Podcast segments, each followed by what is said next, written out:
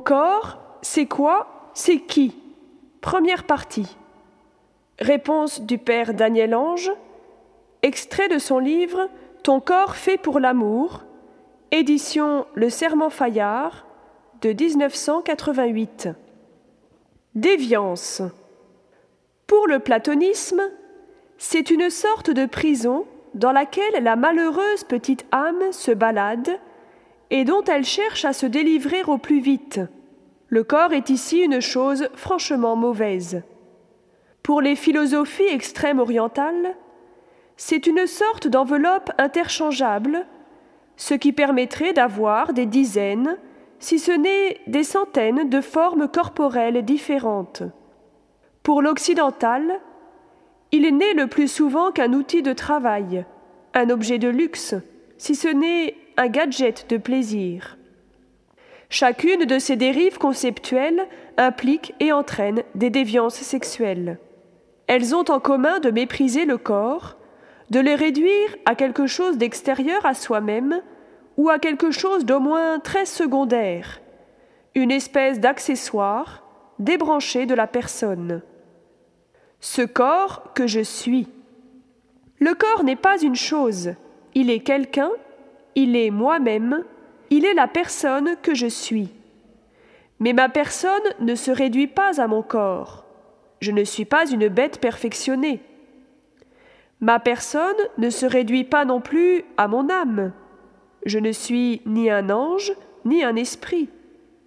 En moi, l'âme et le corps sont inséparables à jamais. Je n'habite pas mon corps, je suis mon corps. Mon corps, c'est moi mais moi en tant que donné aux autres, en tant que relatif aux autres, enraciné dans une situation concrète. Ce corps qui me relie aux autres. Mon corps, c'est moi en tant que relié à la création. Par mon corps, je plonge mes racines dans le cosmos qui est comme un grand corps prolongé. C'est par mon corps que je suis soumis à toutes les contraintes géographiques et historiques mon corps me programme dans l'espace et le temps, mais tout en étant le terrain même où s'acquiert ma liberté. Je ne suis jamais préprogrammé, préconditionné. Ce que vit mon corps va marquer profondément mon être. Ce corps qui voile mon intimité et dévoile mon identité. Le corps est l'expression, la manifestation de l'âme. C'est le langage de mon être, la tendresse que vit mon cœur va s'exprimer dans un baiser, une étreinte, un mouvement sexuel. Ce que je fais de mon corps révèle ce que je suis. Mais ce que je suis, je le sais si peu. En même temps, il y a comme une distance entre mon corps et mon âme. Je ne m'y reconnais pas totalement.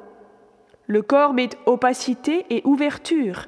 Il masque mon intimité tout en révélant mon identité. Car en même temps, le corps, c'est moi. Je fais mon corps et mon corps me fait. Le corps est aussi unique que l'âme. Changer de corps reviendrait à devenir un autre être. L'âme individualise le corps, ou plutôt le personnalise, ce qui est tout à fait autre chose. En sens inverse, la manière dont j'emploie mon corps me chosifie ou me personnalise. Visage et main où transparaît le cœur. Pourquoi n'y a-t-il pas sur ta carte d'identité une photo de ton genou ou de ton épaule, mais bien celle de ton profil, de ton visage et parfois de tes empreintes digitales? Le visage et les mains sont les seuls membres vraiment transparents à la personne, les seuls où je me trahis moi-même, où je me livre, où l'on peut deviner qui je suis, quel est mon cœur profond.